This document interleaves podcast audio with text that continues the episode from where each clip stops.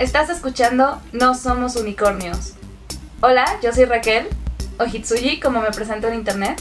Yo soy Nea Las mujeres en el fandom existimos.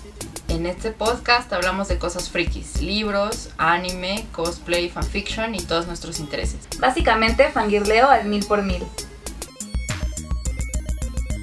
Hola, justo como se acerca o ya fue o no sé cuándo se suba este podcast, el Día del Orgullo Friki, que es el 25 de mayo.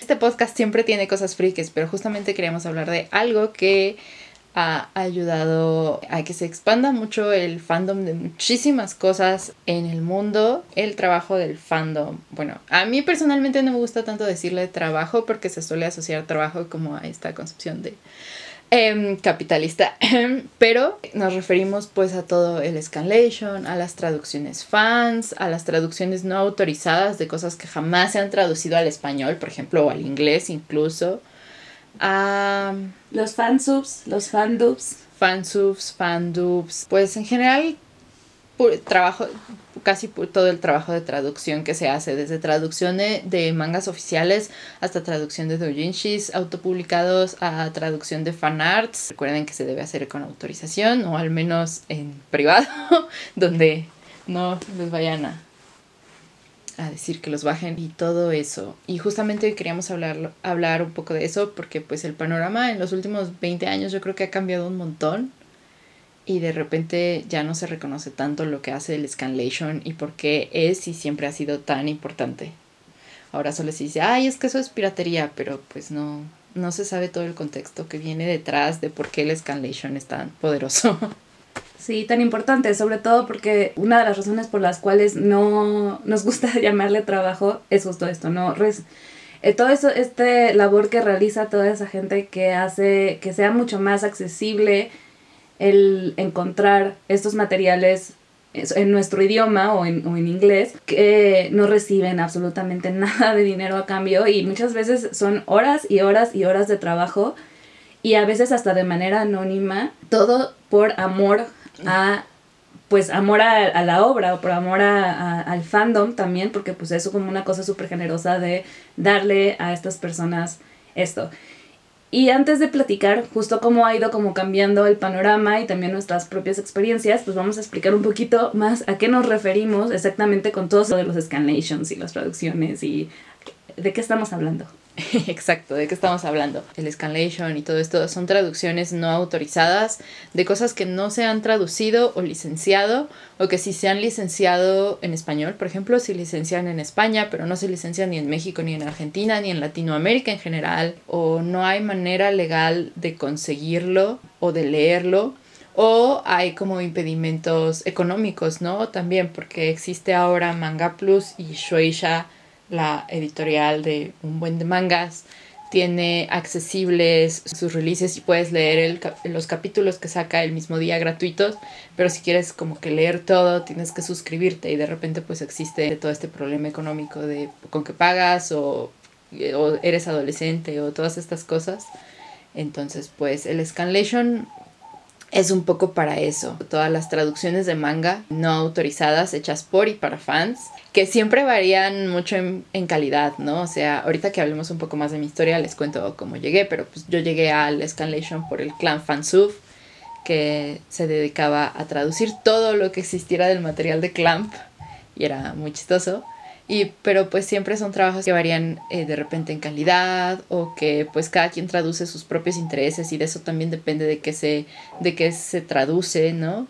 Eh, que alguien decía que muchas series que se traducía muchísimo shonen y se traducía muchísimo BL y de repente encontrar GL en Scanlation que, que no llega tan fácil era un poquito más difícil, pero también hay grupos que se dedican a eso grupos que se dedicaban a traducir shoyo o grupos que ahora se dedican a traducir manga que es muchísimo más difícil acceder a él de manera legal, o sea, existe WeComics y es gratuito si ves un chingo de anuncios, pero tiene como 100 cosas en inglés. Bueno, 100 son poquitas, creo que tiene más, pero tiene como 100 cosas en inglés nada más.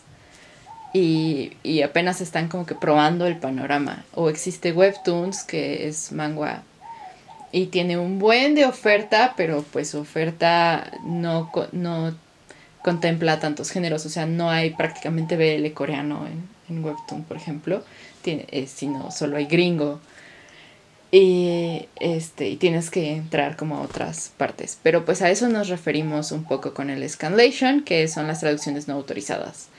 Y es como gran parte de lo que se hace en el fandom. Se hace con manga, se hace con manga autopublicado, o sea, los doujinshis, que ahora los doujinshis tienen como esta mala reputación. No sé por qué, pero seguramente es culpa de los gringos.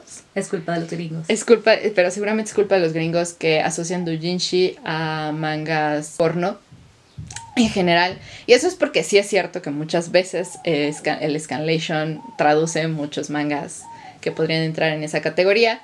Pero pues doujinshi simplemente se refiere a manga autopublicado y este puede ser original o puede estar basado en otra obra como los doujinshis de Naruto o de My Hero Academia o doujinshis de One Piece o lo que sea y puede ser desde una historia común y corriente hasta lo que puede ser de todo lo que se les ocurra. Entonces, pues a eso nos referimos un poco y manga y que ahora también está un poco de moda porque están como que viendo toda la oportunidad en el mercado que existe, que igual son, bueno, los chinos están muy centrados en lo suyo y en su audiencia y no les interesa tanto el, la audiencia occidental, entonces también ayuda a tener scanlation. Pero no es lo único que existe. No, también puede entrar en las traducciones en cuanto a los libros, por ejemplo. Yo traduje mucho tiempo. Ajá, ahorita ya es mucho más común que ciertos libros, sobre todo los populares, se traduzcan y salgan prácticamente al mismo tiempo que su versión, por ejemplo, en inglés, mientras que Oh. antes pasaba... O salen muy cerca. Sí, o salen muy cerca, uno o dos meses de diferencia, o cuando anuncian que ya va a salir en inglés, ya la- la- las editoriales en español o las filiales en español ya están también tradu- traduciendo. Esto siempre obviamente tiene, tiene que ver con, con las grandes editoriales y con los libros muy muy Y con los populares. grandes bestsellers. Y con los grandes best- bestsellers y además, obviamente, también de Estados Unidos. En esto también incluye justo, por ejemplo, las, las novelas chinas o las novelas japonesas. Ahorita es ah, muy popular Las light novels. las light novels, que son pues novelas más sencillas de leer en el sentido en el que no tienen kanjis tan complicados, por eso se llaman novelas ligeras, pero en realidad son pues novelas como todas. Y muchos animes están inspirados en esto, en estas novelas, no- más que en el manga. También todas las traducciones que nos han, que llegan son fans, porque pues no es algo que, aparentemente no es algo que tenga mucho mercado. Ajá, Y por ejemplo, en Estados Unidos en los últimos cinco años se han licenciado muchísimas light novels y a veces sí las puedes conseguir piratas porque obviamente la importación es muy cara y sí puedes conseguir esas traducciones oficiales. Tengo varias, pero en español En de español repente en no. Latinoamérica casi nunca las vas a encontrar y o si las encuentras es de puro milagro y es porque son de un manga súper famoso. Pero así súper famoso que estén seguros que va a vender un chingo porque pues si no, no. Y también, como decíamos, no solamente queda ahí, digo, está también el trabajo de Fandom y de Fansoft, que ahorita ya no es tan popular o tan conocido porque justo es mucho más fácil eh, gracias a ciertas plataformas que ya licencian eh, los, los... Bueno, en anime ya no, cosas. pero el en Donghua y los subtítulos de toda serie china que Sí. vean es puro Es fansub. Y también películas en otros idiomas. No, no, no sé si les ha tocado, por ejemplo, ver alguna eh, película que no sea en Netflix o en esas otras plataformas y que incluso dice eh, quién realizó los Los subtítulos. eso pues es eso, todo eso es fansub. Y Ajá. todo eso lo hacen de manera no remunerada. A eso nos referimos, ¿no? Cuando estamos hablando como de el- la aportación este, del, fan, del, fan, del fandom. Y bueno, ahora sí les vamos a contar como por qué, cómo ha ido cambiando y cuál ha sido como nuestra experiencia. Mi primer acercamiento como a este tipo de cosas fueron las traducciones no autorizadas, que no tenían nada que ver con anime o manga, pero sí con libros young adult en inglés que nunca se traducían, ¿no? Y una de las cosas que encuentro lamentables es que se haya perdido un poco la cultura de traducir eh, libros que no se traducen, sobre todo libros en inglés, porque hace mucho era muy popular y muchos libros se tradujeron años, muchísimos años antes, ¿no? Em, yo leí Un Wind de Neil Shusterman, es un libro de ciencia ficción sobre un sobre una sociedad medio distópica. Eh, fue se publicó mucho antes del boom de las distopías incluso. Ese libro se tradujo em, no oficialmente, se puso en un PDF y se subió y me acuerdo que eh, lo reseñamos en una web que por entonces teníamos y al final de la reseña decía, este libro no está publicado en México, porque efectivamente no estaba publicado en México, creo que poquitito después se publicó en España, pero no estaba publicado en México. Eh, si lo quieres, te lo podemos mandar con la condición de que si se lo pasas a alguien, nos lo haga saber, ¿no? Porque queremos hacer como la cadena.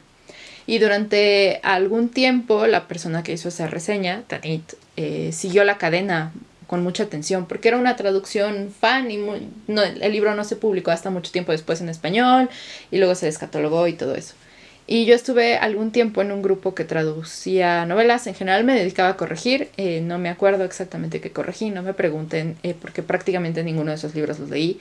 Pero sí me acuerdo que traduje un capítulo muy random de Ciudad de Fuego Celestial de Cassandra Clare. A la fecha no he leído Ciudad de Fuego Celestial, pero traduje uno de los capítulos de en medio. Así que si leyeron el PDF traducido no oficialmente, probablemente leyeron mi traducción chafa. Eh, no me acuerdo qué capítulo, pero fue uno de los de en medio. Y eh, como que por esa parte llegué a todo ese trabajo del fandom, ¿no? Y sí encuentro como triste que ya no se haga porque a pesar de que ahora parece ser más accesible y de, ay, es que sí se traduce, hay muchísimos libros que podrían estar traducidos así, porque de otro modo nadie los va a leer, de todos modos no los van a leer. Y ya no se hace porque, ay, es que es piratería. Y pues sí, pero ¿por qué seguimos defendiendo como cierto acceso desigual cuando la oportunidad sigue como que estando ahí, ¿no? Y además porque todo esto de las traducciones fans eran simplemente en lo que salía lo oficial, ¿no? Todos te decían de, esto es en lo que sale el oficial y cuando salga el oficial, compra el oficial. O, o apoya la traducción oficial o lo que sea. Casi todos dicen eso. Entonces, pues era en espera de que se licenciaran, ¿no? A muchos mangas se dejaban de hacer en Scanlation, en inglés, sobre todo en el momento en que se licenciaban.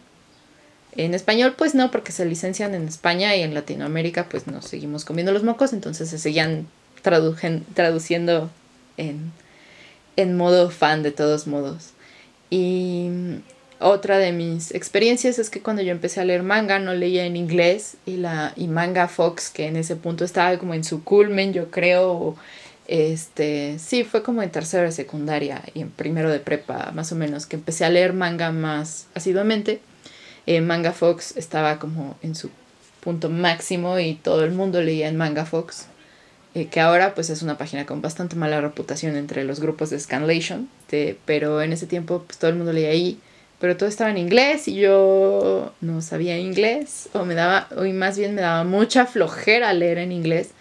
Entonces tenía que escarbar como para encontrar los grupos de Scanlation en español y así leí el primer manga que leí digitalmente lo leí, este, fue Tsubasa Reservoir de Clamp y lo leí con el Clamp Fansub, que creo que todavía, o sea, todavía existe la página del Clamp Fansub, está súper abandonada. O sea, sé que todavía existe porque está en Lector Manga o en tu manga online, está el, están todos los capítulos de Tokyo Babylon de Clamp Fansub. Y así leí todos mis primeros mangas. Era muy chistoso porque Clan Fansub no se caracterizaba por tener los scans de mayor calidad, porque además era muy difícil eh, conseguir scans de buena calidad en ese entonces.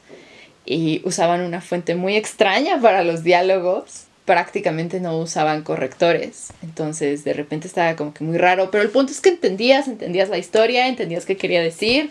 Y estaba muy padre. Así leí Tsubasa y a la fecha es mi manga favorito. Y nunca lo he leído en una traducción oficial. Incluso cuando lo, leí en, lo releí en inglés, lo releí este, en un scan. Ahora sí sé dónde están como los oficiales en inglés y yo quisiera leerlos o sé con quién conseguir los oficiales en español que apenas está, se están publicando en México pero pues en ese entonces así lo leí, ¿no? Y así vi anime, o sea, así vi Death Note, así vi Evangelion en la época de Mega Upload y los 60 minutos de video y tenías que esperarte como una hora o apagar el modem. Y siempre en los subtítulos decía, ¿no? Quién los había hecho, quién los había subido. Y digo, sigue siendo como cosas anónimas porque todo estaba hecho con nick y todo está hecho con nicks o seudónimos, pero siempre decían así de resubir. Y de hecho el fansub sigue siendo muy popular, solo que ahora no exactamente en el anime, porque pues ya existe Crunchy, Netflix tiene mucho, Prime tiene mucho, HBO también tiene, creo, al menos el gringo, el de México no sé. Entonces, ahora no se ve tanto en el anime, por ejemplo, pero todo el audiodrama del Danmei eh, chino está hecho en fansub, ¿no? Incluso Tencent, la que es como el estudio que eh, produce un buen de dramas chinos, permite que a sus propios videos se le suban los subtítulos en español que hace la gente en fansub. Digo, tienen ya la serie entera en YouTube. Es como su manera de acercarse a otro tipo de mercado y porque su mayor mercado es chino. Entonces, pues esa es un poco mi experiencia. Así vi anime mucho tiempo porque eh, no existía Crunchy. Ahora que existe Crunchy veo mucho menos anime. es chistoso. Pero no existía Crunchy, no había anime Netflix, eh, no había maneras de conseguirlo legal. Tenías que ir al tianguis y comprar los DVDs pirata. De alguien que seguramente se había volado uno de los fansubs. Otra opción, en vez de comprarlos directamente en el tianguis, era descargarlos en Ares o LimeWire o en Mega Upload y era tardar, no sé, cuatro horas para descargar 20 minutos de un capítulo. No existía la fibra óptica tampoco. O verlos en Mega Upload y le dabas play, le dabas pausa y dejabas como que de cargar el capítulo. Y te decía, ya viste 60 minutos de video, ahora tienes que esperar, desconectar el modem, conectar el modem. Y no existía Crunchy ni existía ningún servicio de streaming y nadie pensaba que el anime pudiera ser como una buena inversión en ese entonces. Además que gran parte del anime ni siquiera se doblaba, ahora se dobla un, poco más. ¿no? Se doblaban los que eran más para niños, los que sí salían en la tele, etcétera, etcétera. Entonces, como que ahora por ahí hay más espacio. Y también existía el fandub. Yo nunca vi nada en fandub, pero eh, dicen que era muy chistoso.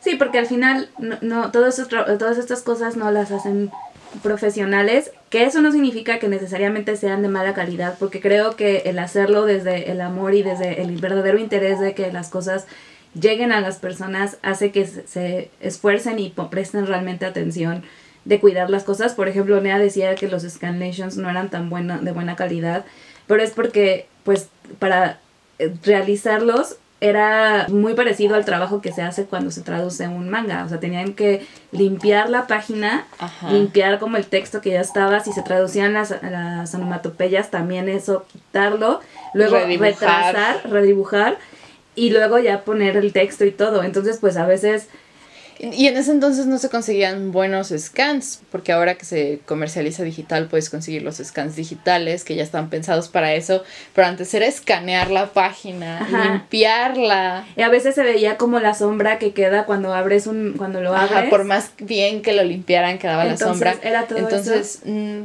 ahora los ves y dices, "Ay, es que no parece tan de buena calidad", pero en ese entonces pues era lo mejor que existía y obviamente había mejores traducciones que otras, o sea, Inuyasha yo creo que tiene uno de los mejores eh, scanlations entre cuestión de traducción, pero hay tomos enteros que tienen scans que están muy feos porque son los únicos que se pudieron conseguir en ese momento. Pero bueno, hablando del fandom, y aquí puedo yo platicar como mi experiencia, la verdad yo tampoco llegué a ver fandom, pero una amiga una vez quiso tener el proyecto de hacer fandom de justo de Tsubasa los Cyber Chronicles.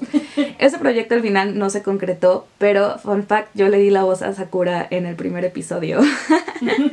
y me pregunto qué habrá pasado con eso. Yo creo que ya no existe, pero fue muy divertido hacer eso porque pues justo era como a partir de del fansoft, o sea, de los subtítulos fans, sacar lo que decía Sakura y fijarte de que estuviera que fuera acorde con lo que eh, el tiempo de su movimiento de boca y también pues el tono y todo, ¿no? Era fue como mi intento de actriz de voz. Pero bueno, ese no es el punto. El punto es que mi experiencia. Yo no sé cómo fue que llegué realmente a, pues a los, sobre todo a los Scanations. Eso fue como mi primer camino.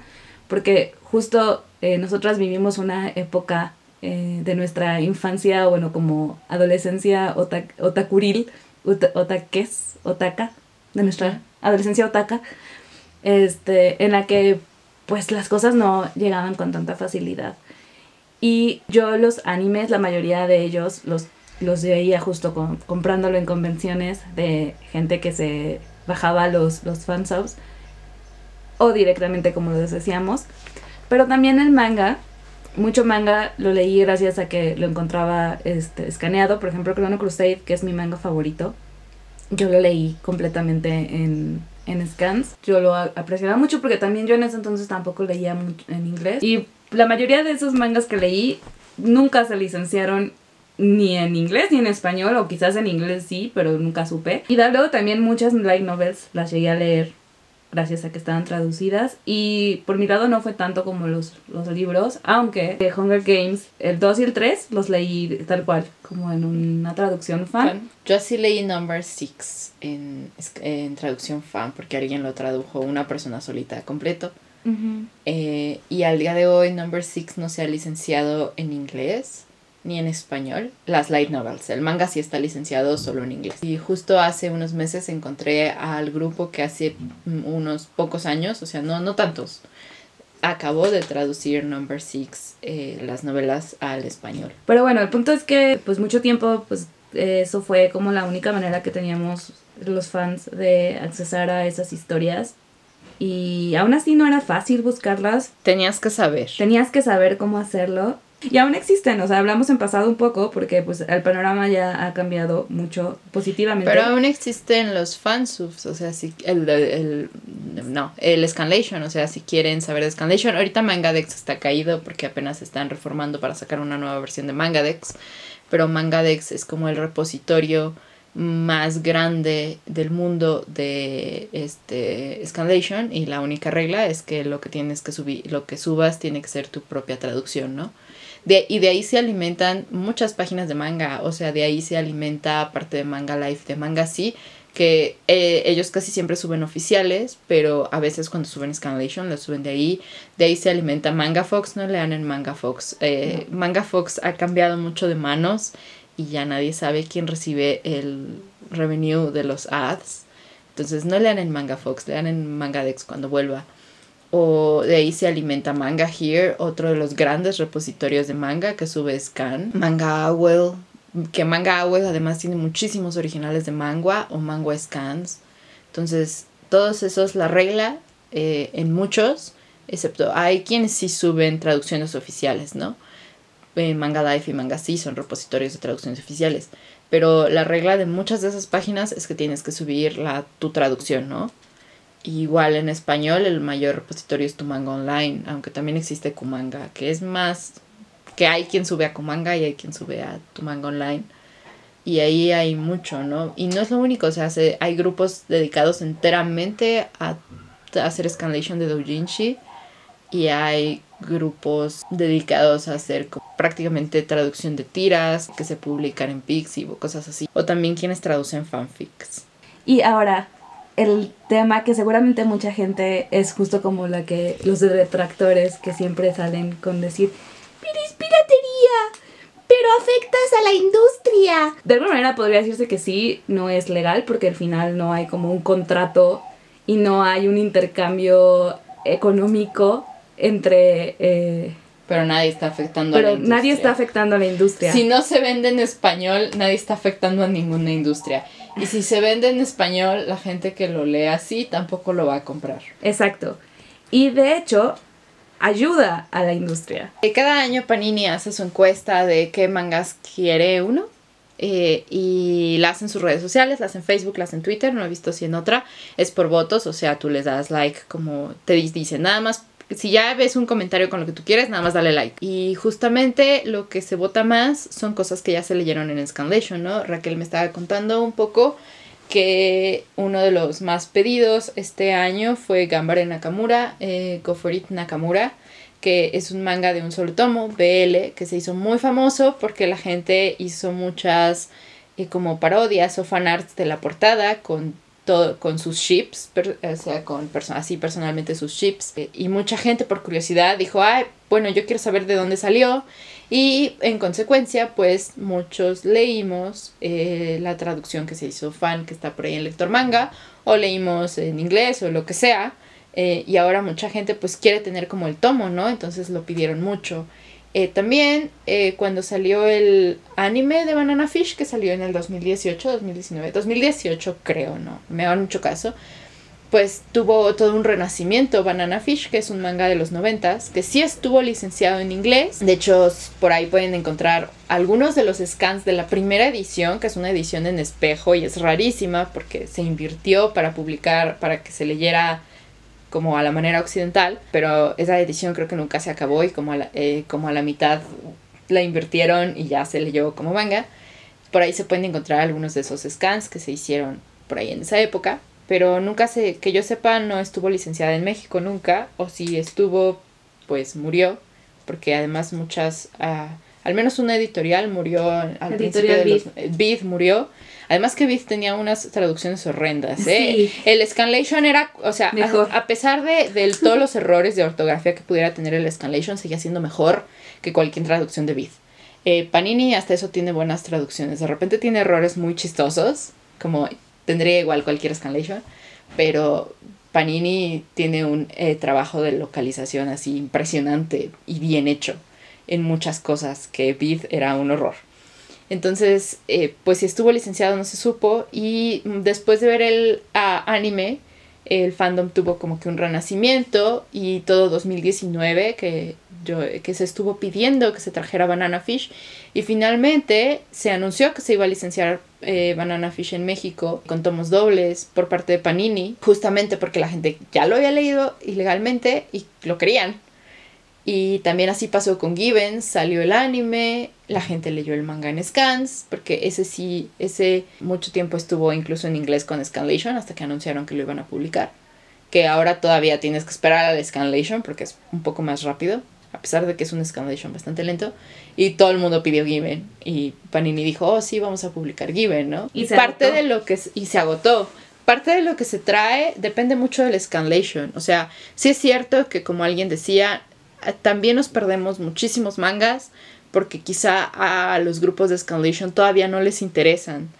Y son mangas que son bestsellers en Japón, pero no son de editoriales como Shueisha, que sí tiene distribución mundial, al menos digital, y traduce muchísimos de sus títulos este, al mismo tiempo pero que sí son hits en Japón, ¿no? Y que a veces nos los perdemos porque no se licencian, porque las editoriales no creen que puedan vender bien, porque van como que a lo seguro, que es quizá a los shonen más populares, o a los shoujo, o a algunos shoyos populares, o al BL, o algunas editoriales que se dedican a publicar BL, pues van como a lo más popular. O sea, si el Scanlation tampoco se fija en esos títulos, pues quizá también de repente nos los perdamos pero también el Scanlation se fija en muchas cosas que las editoriales no están ni van a voltear a ver porque no creen que sean como una apuesta comercial súper buena y que gracias a eso pues leemos muchos mangas que podrían ser no tan mainstream. Ya lo último que quiero decir es que en general que pues respeten a los grupos de Scanlation, o sea, compartan su trabajo,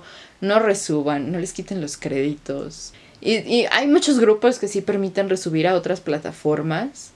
Eh, o que ellos mismos te dicen, si quieres que subamos nuestro contenido a otra plataforma, nada más avísanos, ¿no? Pues hay, hay varias. Si son escalations de doujinshis, no vayan con los creadores originales y les pongan en un mention el, el manga traducido, porque a veces ni ellos saben que su doujinshi se está traduciendo y no es algo permitido.